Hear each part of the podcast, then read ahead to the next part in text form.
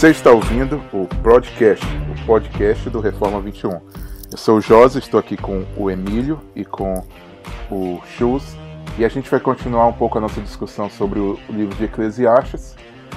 E eu queria perguntar é, para o Reverendo Emílio que a gente falou um pouquinho a respeito de aproveitar a criação, né? E eu queria saber como que o livro de Eclesiastes é, nos ensina isso, não só o livro de Eclesiastes, mas a Bíblia toda, e como eu posso é, balancear esse ensino de aproveitar a criação, de beber, de comer, é, com alguns outros ensinos da Bíblia que falam a respeito da gente não ser influenciado pelo mundo, né, de que as coisas que estão no mundo são coisas que podem tirar a nossa atenção. Então eu posso é, aproveitar é, um bom, uma boa, um bom rodízio de pizza, por exemplo. Né, eu posso aproveitar um bom seriado né? Ou até mesmo é, o meu relacionamento com a minha esposa, né? Não chega um ponto em que ele pode ser problemático para atrapalhar meu relacionamento com Deus, né? Como a gente aproveita o mundo? Ótima pergunta, Josa. Você vê, de certa forma é, é uma das grandes lutas da, do cristianismo, da igreja do Senhor desde o começo. Você tem pessoas que são extremamente mundanas e mundanismo é um pecado. E você tem pessoas que ao longo da história são pessoas que acham que para servir a Deus elas têm que se privar de tudo, têm que comer apenas chuchu e tomar água, têm que viver isoladas, têm que morar em cima de árvore, têm que morar no deserto, que é esse tipo de coisa que te aproxima de Deus e te faz de fato ser parte mais santa ou mais próxima do Senhor.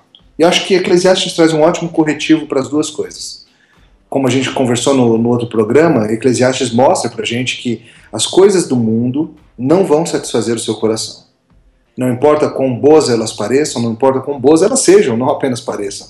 Elas não servem, no final das contas, para resolver o problema do coração que foi criado para estar com Deus e só encontra descanso quando está com Deus, com, parafraseando aí Agostinho. Ao mesmo tempo, o livro fala e fala muito bem sobre a beleza e a glória das coisas criadas. Como a gente falou bastante lá no capítulo 7, a ideia de que Deus nos deu a esposa, o vinho, a, a comida e o perfume para aproveitarmos e para nos alegrarmos nessas coisas. São coisas boas dadas por Deus, as coisas da terra. Recentemente eu li um livro muito interessante sobre esse assunto do, do Joe Rigney. O livro se chama, em inglês, mas a tradução é As Coisas da Terra. E eu imagino que logo sai em português, não deve demorar. O Joe Rigney ele escreve o livro, no prefácio ele fala que, de certa forma, ele está fazendo um, um, corretivo, uma, uma correção de ênfase de, de uma distorção do que o John Piper estaria ensinando. Ao falar bastante do hedonismo cristão, da ideia de que nós somos mais satisfeitos quando nós nos glorificamos em Deus e essa, esse tipo de ideia, é, infelizmente alguns levam isso para um extremo que não é bíblico a ideia de que você não deve, por exemplo, aproveitar uma. É, pegar um dinheiro e sair jantar com a sua esposa e gastar um dinheiro que talvez seja um pouquinho exagerado, que não seja o, o normal do seu orçamento, mas que você pode gastar um dinheirinho saindo com a sua esposa. Você deveria estar usando esse dinheiro para investir em missões Isso. e ação social. Perfeito. Ah, hoje eu saí comer camarão com a minha esposa. Puxa vida, esses 100 reais podiam ter sido usados para sustentar um missionário por duas semanas ou esses 100 reais podiam ter sido usados para, como você falou bem, comprar não sei quantas cestas básicas, sei lá. Mas enfim, é, a ideia é, é lícito, é algo bom e bíblico a gente de fato aproveitar as coisas boas que Deus nos deu. E o Joe Rigney ele mostra que sim, que nós podemos receber as coisas como dádivas, como coisas que o Senhor nos deu. E que é justo, é lícito, é bom e é belo nós gastarmos recursos em coisas como essas. Usarmos de maneira é, boa coisas que o Senhor nos deu. É, e o mais engraçado é que, antes que alguém se preocupe em defender, o prefácio do livro é do próprio John Piper, sim, sim. dizendo que concorda com, com a crítica e que, e que, precisar, que aquele livro precisava ser publicado para ajudar justamente a corrigir Essa essas eventuais distorções. É, distorções. que surgiriam do que, ele, do que ele mesmo escreveu. Ele mesmo elogiou o livro, etc. Uhum. Sim. Interessante. Veja, um tema muito comum do livro de Eclesiastes é, o, é aquilo que ele coloca lá no capítulo 3, que Deus colocou a eternidade no coração do homem, mas que ele fez de tal forma que nós, nas coisas criadas, ficamos buscando sem encontrá-la. É, é, uma, é uma aparente dicotomia. A ideia é a seguinte: nós fomos criados como imagem de Deus e criados para nos relacionarmos com Deus. E por causa da queda, por causa do pecado, nós não temos esse relacionamento com. Mas ao mesmo tempo, o mundo é tão bom, o mundo é, carrega em si as, as marcas da, da impressão digital de Deus em todas as coisas. Então, nesse mundo, nós encontramos coisas que nos lembram de quem Deus é. Nós encontramos coisas que apontam para a glória dele. E nós podemos desfrutar dessas coisas, e ao desfrutarmos delas, nós somos lembrados, nós temos vislumbres do que é a maravilha do contato com o Criador. Para o descrente, isso é, é bom, é gostoso aproveitar-se dessas coisas, mas é, em última instância, algo sofrido.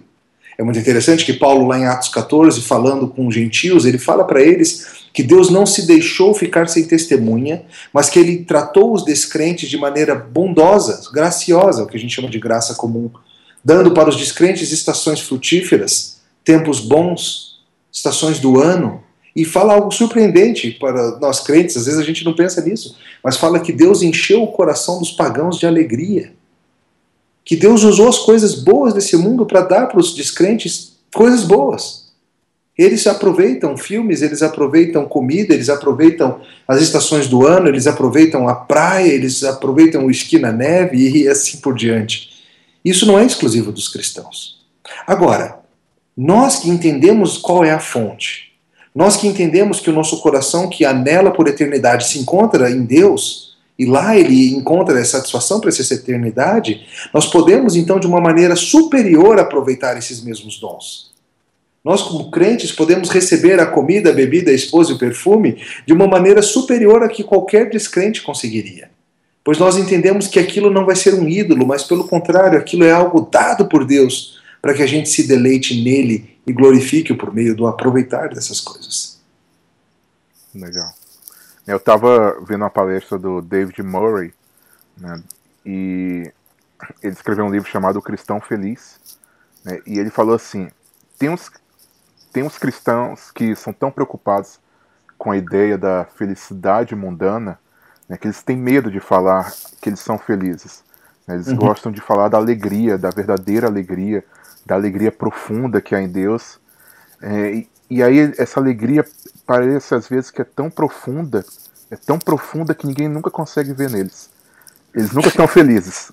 Né? Eles estão tão preocupados em demonstrar a verdadeira alegria que eles não conseguem ser felizes com coisas pequenas aqui desse mundo, né? com as, ou as coisas maravilhosas desse mundo que Deus nos dá. Né? E eu achei muito engraçado isso, porque às vezes a gente tem medo disso mesmo. Né? Ah, será que eu estou demonstrando demais? Será que eu estou tendo alegria demais né? com a coisa que não deveria? Né? Será que eu não deveria ser um pouco mais uh, contrito? Né? Claro, é, novamente é aquele equilíbrio que o livro de Eclesiastes nos, nos convida a ter. Né? Isso. Mas é, acho que você está certo. Tem pessoas que que se preocupam em, em gostar demais das coisas dessa vida, como se isso fosse uma traição do desejo pela eternidade, mas não é. A ideia é que Deus utiliza as boas coisas desse mundo para aguçar o nosso desejo pela eternidade.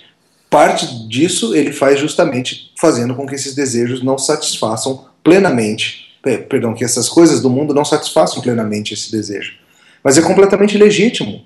Você, por exemplo, assistir um, um, um filme e se emocionar, ou você chegar diante de, de, uma, de uma paisagem deslumbrante, sei lá, um fiord norueguês, alguma coisa assim, e ficar estupefato diante daquele, daquela visão sublime. E que isso não significa que você está sendo necessariamente idólatra, mas você está glorificando aquele que é muito maior do que qualquer coisa que a gente vai encontrar nesse mundo e que é quem criou essas coisas para nosso deleite, para que nós as aproveitássemos. Às vezes a gente esquece que Deus colocou Adão e Eva naquele jardim, e aquele jardim era maravilhoso, mas não era a única parte maravilhosa da criação.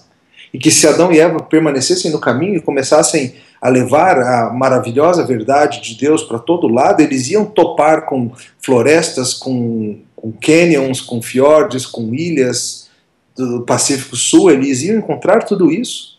Eles iam ver a beleza da glória de Deus se manifestando em diversas formas eles iam descobrir comidas e cheiros e, e paisagens que eles não conheciam e eles deveriam se deleitar em cada uma dessas coisas, dando glórias a Deus e agradecendo por cada uma dessas coisas que eles encontrassem.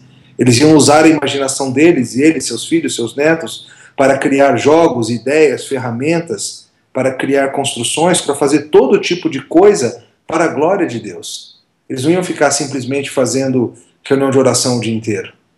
Eles iam ter reunião de oração, mas isso ia ser apenas parte da vida. Uhum. Legal. É, isso é interessante, é algo que, que eu achei bem legal no livro também. Eu também li o, o, o livro, inclusive Emílio me deu de presente no meu aniversário. É, pastor é para essas coisas também. Amém. É, e que eu acho muito legal que você falou, a gente fez piada com reunião de oração e etc, que ele traz essa coisa dos ritmos. Você falou da criação, de como o mundo foi criado. E Deus criou seis dias para o trabalho, criou um dia para si um dia em que nós devemos reservar e guardar e santificar esse dia, no sentido de separar esse dia para buscarmos estar mais perto dele, e, no contexto hoje, estarmos ouvindo a palavra, encontrar com, com, com o povo de Deus na igreja, mas que isso também, de certa forma, nos prepara para os outros dias, em que nós não vamos estar fazendo essas coisas. Sim. Pelo menos não o tempo inteiro, e os outros dias não são exclusivamente separados para isso. Então, nos outros dias, você acho até que dá para dizer que você tem a obrigação de, de, fazer essas coisas bem, e como o próprio livro de Eclesiastes fala, e você destacou no programa passado, é, não é só trabalhar com todas as suas forças, mas aproveitar com todas as suas forças aquilo que, que esse mundo uhum. pode te oferecer de bom. Uhum. É, tem uma, uma coisa bem interessante assim no, no livro de Eclesiastes, é quando ele chega no chega no final, né? E ele fala a respeito do, do jovem, né? E no capítulo 12 ele fala: Lembra do teu Criador das mocidades, no dia da tua mocidade. E aí fala: Antes que escureça o sol, a luz, a lua, a estrela, né? E uhum. no dia em que tremerem os guardas da casa, e se encurvarem os homens fortes, e cessarem os moedores, né? falando aqui da parte do corpo. E ele está falando também a respeito disso do tempo. Né? Ele está falando que vai ter momentos em que você vai aproveitar menos e vai ter momentos em que você vai aproveitar mais. Né? Imagina um homem de 80 anos, já sem os seus moedores, né, querendo aproveitar da mesma forma que um, um jovem de 15 anos, de 16 anos. Né? E eu acho que é, é, é, é legal isso também no livro de Eclesiastes, porque ele nos diz isso. Né? Aquele, aquele capítulo 3 do Há Tempo para Tudo ele é expandido aqui nos últimos capítulos, né? nesse sentido também. Há momentos em que a gente vai aproveitar menos, há momentos que a gente vai aproveitar mais. Né? E aí no, no capítulo 11, versículo 9, ele fala: Alegra-te, jovem, na tua mocidade, recreis o teu coração no dia da mocidade, anda pelos caminhos do teu coração, pela vista dos teus olhos, sabe, porém, que por todas essas coisas te trará, trará Deus a juízo. Né? Então, é, aproveite, mas ao mesmo tempo lembre-se que nem sempre você vai aproveitar, e ao mesmo tempo lembre-se que Deus vai trazer isso a juízo, então, novamente, como ele dá uma perspectiva ampla da vida, né? uma perspectiva muito mais ampla do que a gente tem quando a gente está só pensando no, no lado espiritual ou quando a gente está pensando simplesmente no, no, entre aspas, no lado material. Né?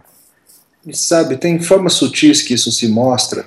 É, uma delas é o separatismo do mundo, algo monástico, mas se mostra de outras formas.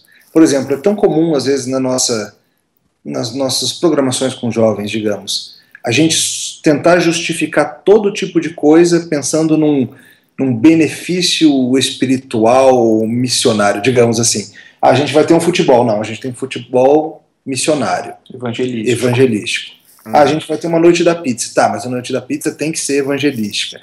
E, e tudo a gente tem que tentar achar um valor espiritual sem perceber que o mero aproveitar das coisas boas da vida em comunhão com o povo de Deus, sabendo que Deus vai prestar conta, ou seja, não ultrapassando os limites da lei de Deus. Que uhum. isso já é espiritual. Isso é glorificar a Deus. Isso tem seu valor em si mesmo. A gente não precisa ficar tentando achar uma, uma forma utilitária de fazer aquilo resultar em, em um fruto é, perceptível e óbvio. Uhum. Mas a gente pode entender que o mero desfrutar dessas coisas diante de Deus é bom em si. É, isso é um defeito que eu vejo até muito assim, e é engraçado que é um defeito que eu vejo muito nas obras do mundo hoje em dia. Né? Todo esse negócio de tudo tem que ter uma função social. Né? Então você não pode mais ler uma história em quadrinhos se ela não for questionar uh, os valores machistas da sociedade. Uhum. Você não pode mais ver um filme se ele não transmitir uma mensagem de mudança do mundo. Né? Questionando né? alguma coisa. É, você não pode. Então, assim, é, é uma coisa irritante. Né? Você vai abrir uma, res... uma revista de quadrinhos e, e, você tem que aprender a respeito do patriarcado. Né? É, não, e, e, com crente também é irritante isso. Contra o mal, né? É. E com crente também é irritante isso. Então eu só posso ver um filme que em algum momento eu tenha que no final chegar a uma lição de moral. Né? Eu só posso fazer uma reunião com meus amigos se no final a gente é, tiver uma, uma, função pragmática de alcançar alguém. Né? Sei lá.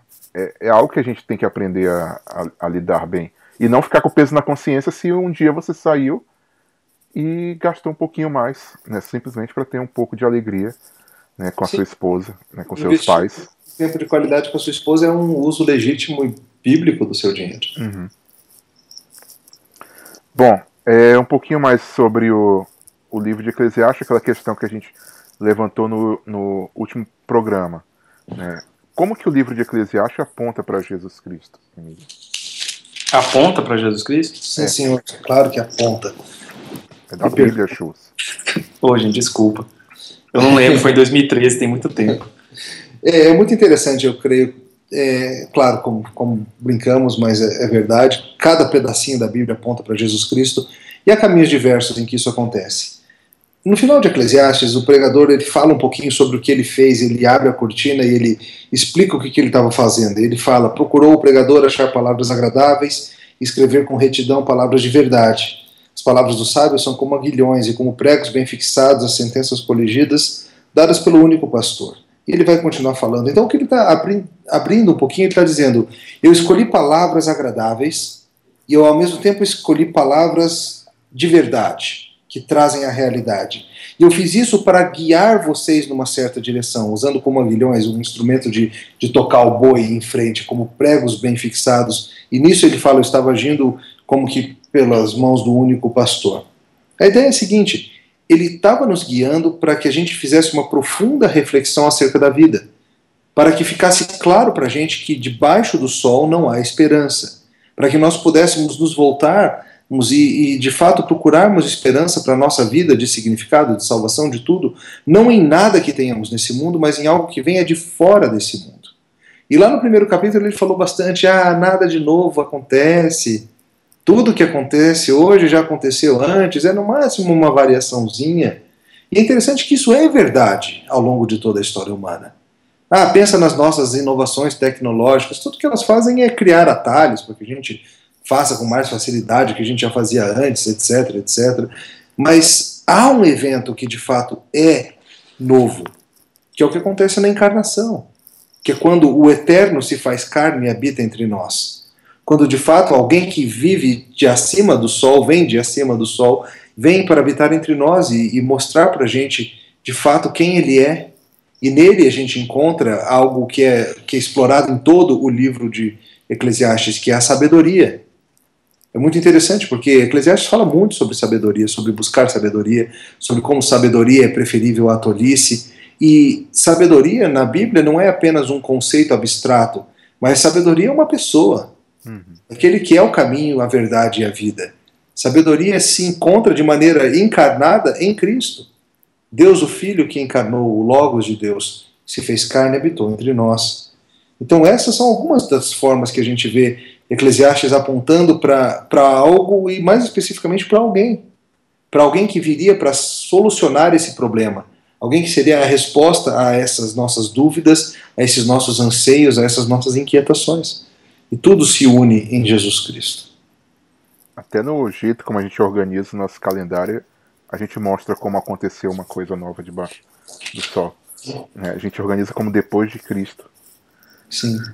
Tipo, ah, séculos se repetem, séculos se repetem, mas tem um evento que tem que marcar como que marca, séculos marca os séculos de forma tal que a gente zera a contagem. Né? É, é uma coisa interessante. Hum.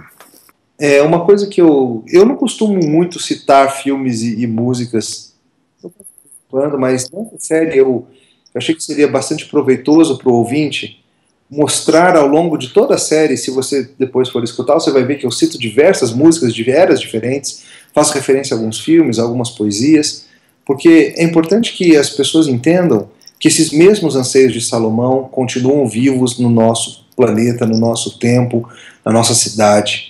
E as pessoas continuam com as mesmas dúvidas, com as mesmas, com as mesmas buscas. E por isso vale a pena você investigar o que está sendo produzido ao seu redor e comparar com essas, esses anseios bíblicos que a gente vê aqui demonstrados em Eclesiastes. E o teu vizinho, teu colega de trabalho, teu familiar descrente, eles estão lidando com as mesmas lutas que Salomão lidou. E se você estiver atento às suas conversas, atento aos produtos culturais do seu tempo, atento aos seriados, aos filmes, a tudo que se passa ao seu redor, você vai perceber que esses anseios já estavam ali previstos em Eclesiastes, que esses anseios já são lidados, um, ainda que em forma é, germinal ali no livro, mas já estão. E você tem excelentes ganchos apologéticos, ganchos evangelísticos, ganchos para você mostrar para as pessoas que de fato aquilo que eles sofrem, aquilo que eles anseiam já está respondido na Bíblia. É, isso é legal, porque se você pegar, você que está ouvindo o programa hoje, pegar alguns dos últimos minicasts, aqueles podcasts mais curtinhos que a gente fez, a gente fez, os últimos três foi sobre dois livros e, e um sobre um seriado. E se você quiser voltar, ou se você já ouviu e, e, e lembrar um pouco, são obras que a gente cita e que tem exatamente uhum. que tratam exatamente de todas essas questões que a gente vem falando ao longo desse programa e do anterior. Você tem aquele, você por exemplo tem o, o livro do David Wallace, inclusive o Emílio já citou, que trata sobre essa busca de, de, de entretenimento e de como às vezes nós somos viciados nessas coisas e como a gente acha que são essas coisas que dão sentido para nossa vida. Você tem um seriado como Lost, que, em que tem sempre aquela mesma é, é, é, repetição e repetição de padrões e, e, e, quando você acha que as pessoas finalmente vão encontrar respo a resposta, a resposta some da, da, da, da, da frente deles e vem mais pergunta, inclusive tem um grande personagem do seriado que é uma grande fumaça, então é, é, essas coisas, como o próprio pregador de Salomão diz, essas coisas se repetem o tempo inteiro, então, como o Emílio falou, é, e, a, e, a, gente lembra rápido aqui de uma ou outra, um ou outro produto cultural que, que, que, traz esses mesmos sentimentos. E se você começar a pensar nos filmes que você gosta, nos livros que você, que você lê, rapidamente você vai perceber como que, que Eclesiastes aborda essas coisas todas. Muito, muito livro, muito filme hoje tem aquela, aquela coisa de acabar sem propósito. Né, de sim, toda sim. a história parecer uma coisa que. Principalmente, sei lá, os, muitos dos filmes dos irmãos Coen, por exemplo, tem muito esse, esse sentimento de, de vaidade, né, de futilidade. Uhum. Não todos, mas alguns, assim, passa essa sensação de que é, o que, que, eu acabei de ver nessas duas horas aqui, uhum. né? É, os Coens, eles são um bom exemplo, porque eles são artistas muito, capa muito capazes, não só na, na, arte cinematográfica deles, mas no próprio entendimento de, de várias dessas questões de hoje em dia. Eles são um excelente exemplo mesmo. Sabe, a gente faz um podcast sobre eles um dia desses. É, é verdade. O, tem um texto que a gente colocou há um tempo atrás que o título é, acho que foi o Schultz que traduziu inclusive, o título é Insatisfação Garantida. Né? Sartre, Sísifo e Salomão. E nesse texto ele fala como também esse, essa ideia que a gente está falando, como Eclesiastes é um, um texto atual, né, como o resto da Bíblia, mas é, de uma maneira bem curiosa, Eclesiastes parece às vezes muito mais atual né? E ele, ele fala de algumas coisas, né? algumas filosofias de vida que aparecem em Eclesiastes. Né? E aí ele cita, por exemplo, o niilismo, né? a, a ideia de que é, nada faz sentido. Né? É, por exemplo, e aí ele cita, por exemplo, Eclesiastes 3, né? o destino do homem é o mesmo do animal, o mesmo destino os aguarda. Assim como morre um, também morre o outro.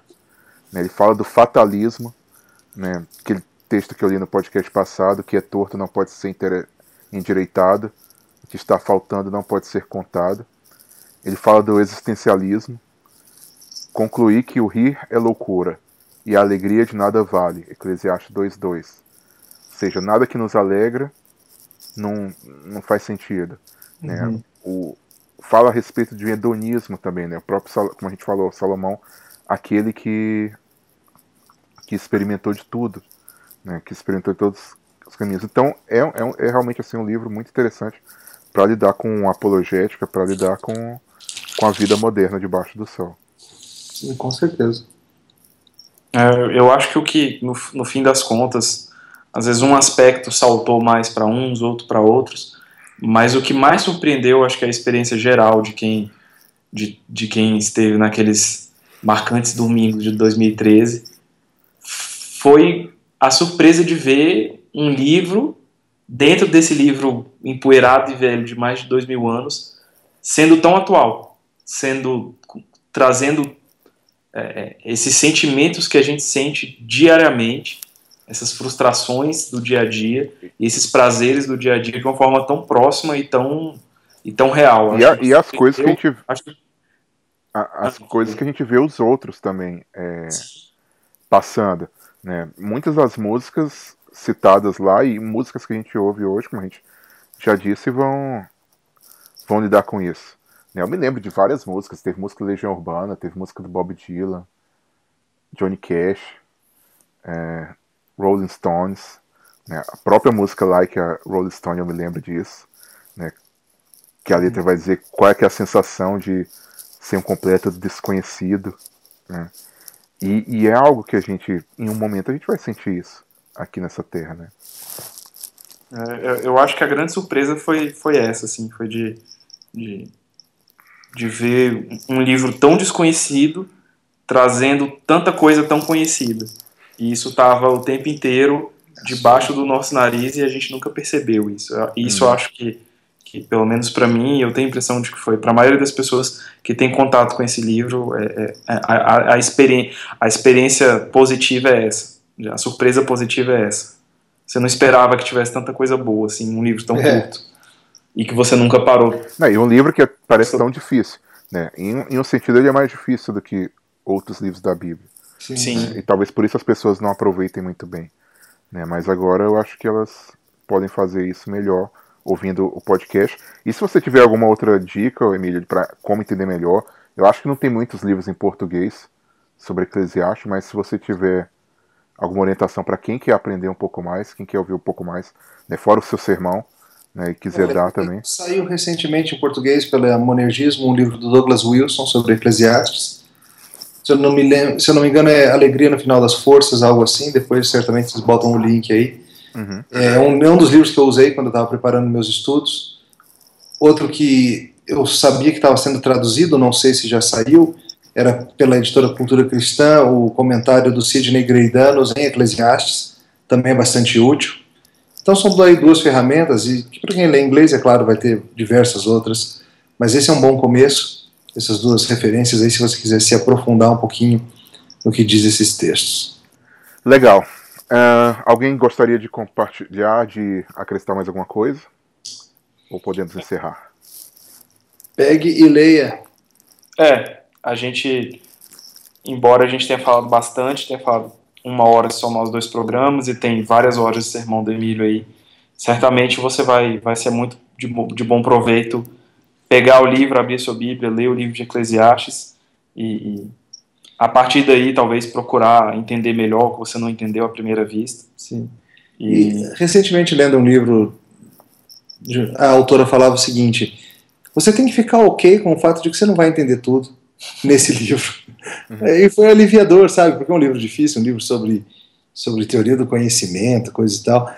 E, e foi bom ler isso logo no começo. E é verdade para Eclesiastes também leia. E se você não entender tudo, se algumas dúvidas ficarem, depois você vai ler de novo e você vai crescendo na fé e caminhando, você vai entender melhor. Então, esteja ok com o fato de que você pode pegar esse livro e ficar perplexo com ele e ficar um pouco atordoado com algumas, com algumas guinadas que o autor vai dar, mas que é parte do processo e é intencional da parte dele. Uhum. Ele fez esse livro para ser assim, para ser um livro que choca um pouco, que, que tira o nosso chão, que nos desequilibra. Ao mesmo tempo, de vez em quando, ele, como falei antes, ele abre a cortina para deixar a gente olhar por detrás dos panos e ver o que, que Deus está fazendo, e aí a gente volta no ritmo maluco ali, naquela montanha russa, e assim vai. Legal. Então, obrigado por você que, a você que escutou a gente o tempo todo. Aproveite o livro de Eclesiastes e até a próxima. Um abraço. Um abraço, pessoal.